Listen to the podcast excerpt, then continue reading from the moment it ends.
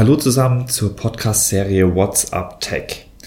Mein Name ist Felix Böppler, ich bin Trainee in der Kommunikationsabteilung von Microsoft Deutschland und ich werde in den nächsten Wochen mit Journalisten, mit Bloggern und IT-Pros über ganz verschiedene Themen aus der Tech-Welt sprechen.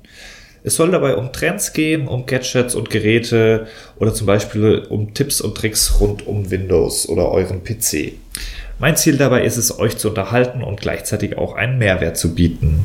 In der heutigen ersten Folge von WhatsApp Tech soll es um Geräte, um Gadgets und um Hardware gehen. Was sind die neuesten Trends im Tech-Bereich? Sind es Drohnen, sind es Hoverboards oder VR-Headsets? Und ich freue mich ganz besonders, dass wir den Experten in Deutschland für dieses Feld zu Gast haben. Bei seinem Medium der Bild-Zeitung ist er einfach nur als der Tech-Freak bekannt. Herzlich willkommen, Martin Eisenlauer. Schön, dass du da bist. Hallo, mein Vergnügen. Zuerst mal eine Frage zu dir selbst. Wie ist es denn überhaupt dazu gekommen, dass du hier im Tech-Bereich, da bist du ja schon seit Jahren tätig ähm, und der Tech-Freak geworden bist? Ja, viel zu lange, sagen äh, einige. Äh, nee, die, die Wahrheit ist, wir hatten nach einem, nach einem Weg gesucht, Technik Menschen näher zu bringen, die sich eigentlich nicht so richtig für Technik interessieren. Ähm, Hintergrund war, wir haben einen neuen Chefredakteur bei der Bild am Sonntag damals noch gekriegt und mit dem musste ich mich immer streiten, weil der meine Themen nicht in der Zeitung haben wollte. Und irgendwann sagte er, das, was du erzählst, ist total spannend und das, was du schreibst, ist total langweilig. Und das hört man nicht so gern. Ähm, war dann aber die Basis dafür, dass wir gesagt haben, wir suchen mal ein Format, in dem das besser funktionieren kann, in dem wir Menschen irgendwie mehr erklären können, was Technik mit uns macht und was sie für unseren Alltag bedeutet. Und das war dann irgendwie so die Geburt des Tech Freaks, wo wir einfach gesagt haben, ich stelle mich mal hin und erzähle das aus meiner Sicht und eben nicht über technische Daten. Genau, das machst du jetzt auch schon seit einiger Zeit und äh, hast schon ganz viele Trends kommen und gehen sehen. Daher jetzt die Frage, was ist so für dich dieses Jahr der Trend, gerade jetzt auch zur Weihnachtszeit, was kommt unter dem Baum? Boah, das ist immer ganz schwierig. Meine Frau sagt das auch immer. Ich weiß ja gar nicht, was man noch irgendwie suchen soll. Ich bin total begeistert momentan von Alexa und, und Echo, diesem, diesem virtuellen Assistenten von Amazon, der dann ja auch irgendwann mal von Google kommt und der irgendwie auch ein bisschen das macht, was Cortana und Siri machen. Und das flasht mich momentan, weil es einfach so ein, so ein Ding ist, wo ich mir so dachte, okay, die kann halt das Licht anmachen die kann ein bisschen Musik spielen. Ähm, und ich konnte mir nicht so vorstellen, dass das sowas ist, wo ich sage, oh ja, das, das ist wirklich ein Mehrwert für mich in meinem Leben. Und stelle jetzt nach den ersten paar Wochen fest, dass es das doch ist weil es eben ein Unterschied ist, ob ich mein Handy rausnehmen muss, eine App starten muss, um dann irgendeinen Service aufzurufen, oder ob ich einfach nur sage, mach doch mal kurz das Licht im Wohnzimmer an. Und das finde ich total faszinierend, weil es auch wieder so ein Stückchen Science Fiction ist.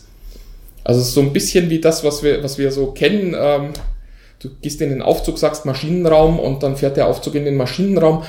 Wir haben jetzt dummerweise keinen Maschinenraum zu Hause, aber äh, Alexa kann ganz viele coole Sachen schon machen heute und man hat immer so ein bisschen das Gefühl, irgendwann kommt jemand und sagt, ja, da war jetzt jemand gesessen, der die ganze Zeit irgendwelche Knöpfe für dich gedrückt hat. Und das finde ich total faszinierend. Ja. So ein bisschen wie das erste Smartphone, auch wo man plötzlich so das Gefühl hatte, okay, ich brauche jetzt nicht mehr irgendwie eine Maus oder eine Tastatur, sondern ich tippe da auf den Bildschirm und das hat sich die ersten paar Mal total magisch angefühlt.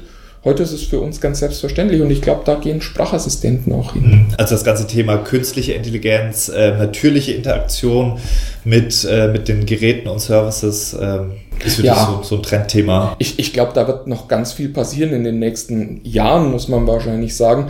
Und ich finde es spannend, dass es eben so weggeht vom Smartphone, weil wir ja auch so diese, diese Ermüdungserscheinungen irgendwie alle spüren. Also kommt ein neues iPhone und das kann dann wieder nur das, was das alte iPhone auch kann, aber ein bisschen schöner und besser und schneller.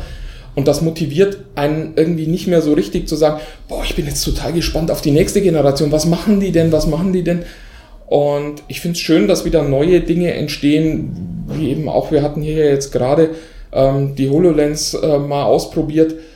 Und dass es neue Geräte gibt, wo man wieder sagt, wow, ist das toll, das ist so ein magischer Moment. Und das ist eigentlich auch der Grund, warum man diesen Job macht, nicht um die technischen Daten von noch einem Smartphone aufzuschreiben.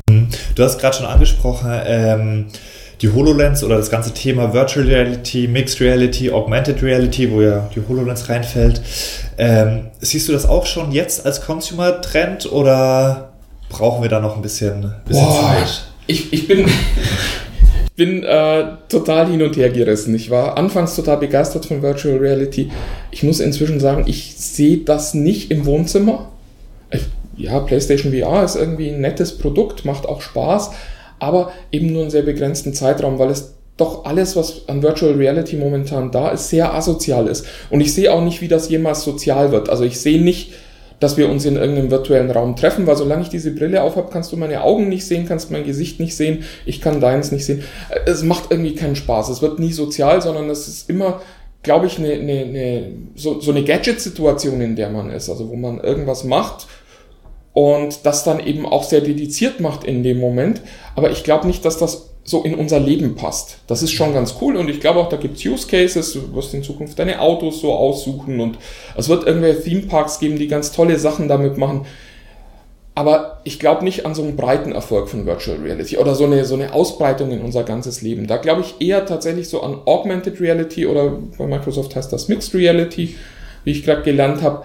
Ähm, das macht mehr Sinn durch eine Stadt gehen und auf dem Handy-Display sehen, oh, in dem Haus ist äh, das und das, da gibt's, äh, was weiß ich, die Schallplatte, die ich schon lang kaufen wollte. Das ist ein Mehrwert, den kann man Menschen erklären und der macht irgendwie Sinn. Und da muss ich nicht mit so einer komischen Brille durch die Gegend laufen und mich dann auch noch von meinen Freunden auslachen lassen. Das passiert ja eh regelmäßig. Ähm, jetzt hast du ja eben auch die HoloLens auf. Willst du mal so deine Eindrücke schildern? Ja, hm. ich probiere es mal. Ähm, ich war überrascht, wie, wie wenig begeistert ich war. Bin eigentlich reingegangen mit so ein bisschen äh, Lampenfieber und dachte mir, boah, das wird jetzt ganz toll werden. Ähm, wahrscheinlich habe ich am Ende doch auch schon zu viel gesehen. Ähm, die gute Nachricht ist, es funktioniert alles so, wie ich es mir vorgestellt habe.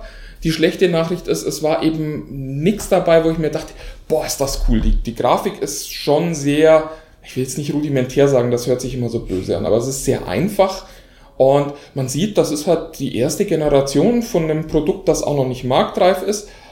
Das, was ich gesehen habe und was ich jetzt so in den 15 Minuten, die wir, glaube ich, gerade ungefähr hatten, ausprobieren konnte, war irgendwie okay. Es funktioniert alles. Man kann irgendwelche Fenster irgendwo hinschieben, Dinge passieren.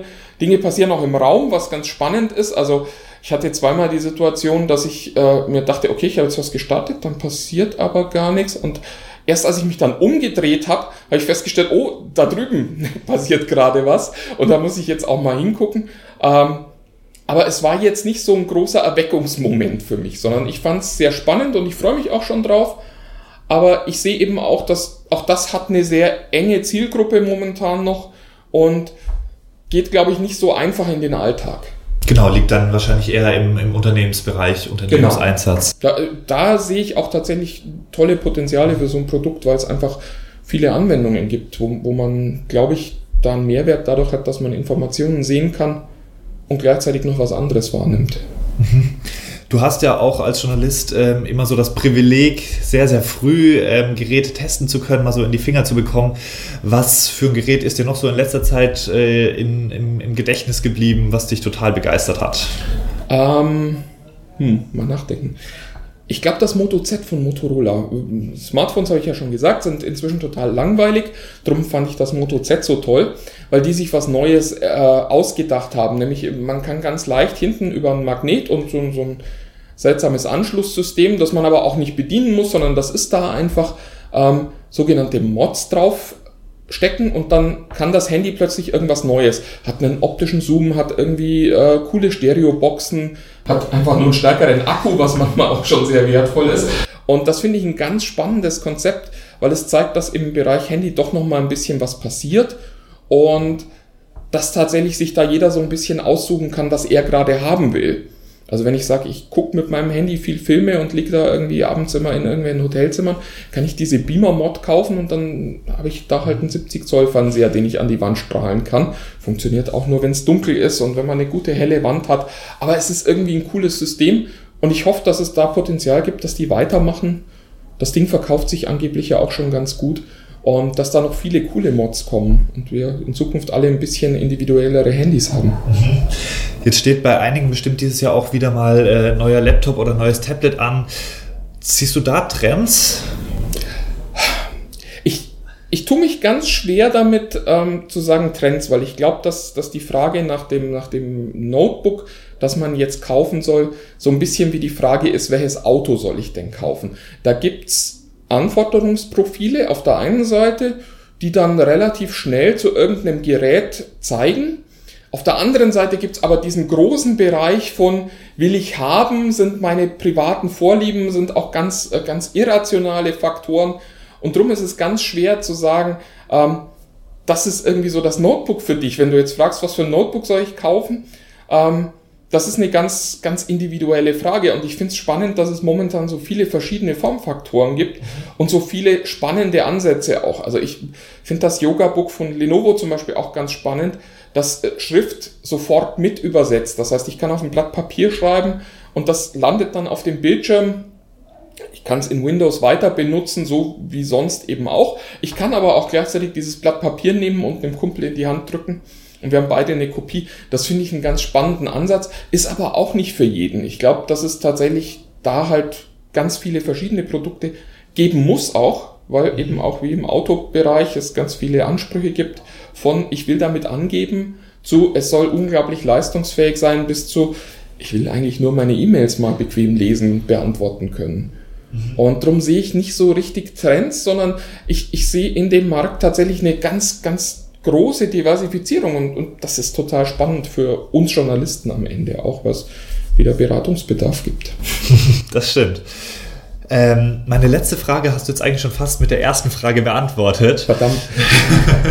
Und zwar, ähm, was werden wir in den nächsten Jahren mehr sehen? Aber da hattest du ja eigentlich schon ähm, auf die digitalen Assistenten äh, Ja, ich glaube, wir werden weniger sehen ähm, und das ist auch ganz gut so, ähm, weil ich glaube, dass das Smartphone irgendwie so als, als, als unsere Zentrale, die es ja heute ist, das ist ja eigentlich unser, unser ganzes Leben findet in diesen kleinen Geräten statt.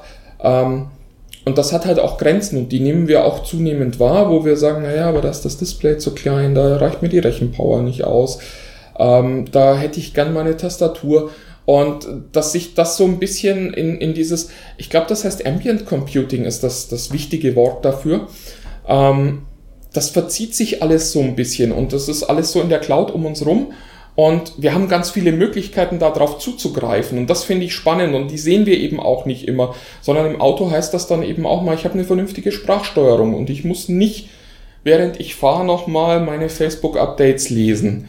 Sondern ich werde darauf hingewiesen, wenn da was Spannendes passiert. Ich finde auch äh, die, die, diese VIPs im neuen Windows total spannend, weil die ein Problem lösen, das ich tatsächlich habe. Es gibt ein paar Menschen, die werden priorisiert behandelt. Wenn meine Tochter mir eine E-Mail schreibt, dann ist die viel wichtiger als die E-Mail meiner Chefin. Nee, das sollte ich jetzt so nicht sagen. ähm, aber, aber, das ist tatsächlich ein Problem, das ich habe. Ich, ich kriege total viele E-Mails und ich finde es wirklich cool, wenn es eine Funktion gibt, die sagt, das ist aber das, was dich wirklich interessiert. Ich, ich gucke dir zu, ich weiß, wo du, wo du schnell hinguckst und daraus analysiere ich dann auch mal, das könnte dich interessieren. Ähm, immer mit der Gefahr, dass es dann richtig schief geht, wenn der, der Assistent mal nicht funktioniert. Aber das ist, glaube ich, tatsächlich einer der großen Trends, dass wir weniger uns mit Computern befassen müssen und trotzdem mehr Dinge schneller erledigt kriegen. Finde ich sehr spannend. Das hört sich spannend an. Vielen Dank, Martin, äh, dass du da warst. Hat mir viel Spaß gemacht. Ja, es war tatsächlich mein Vergnügen.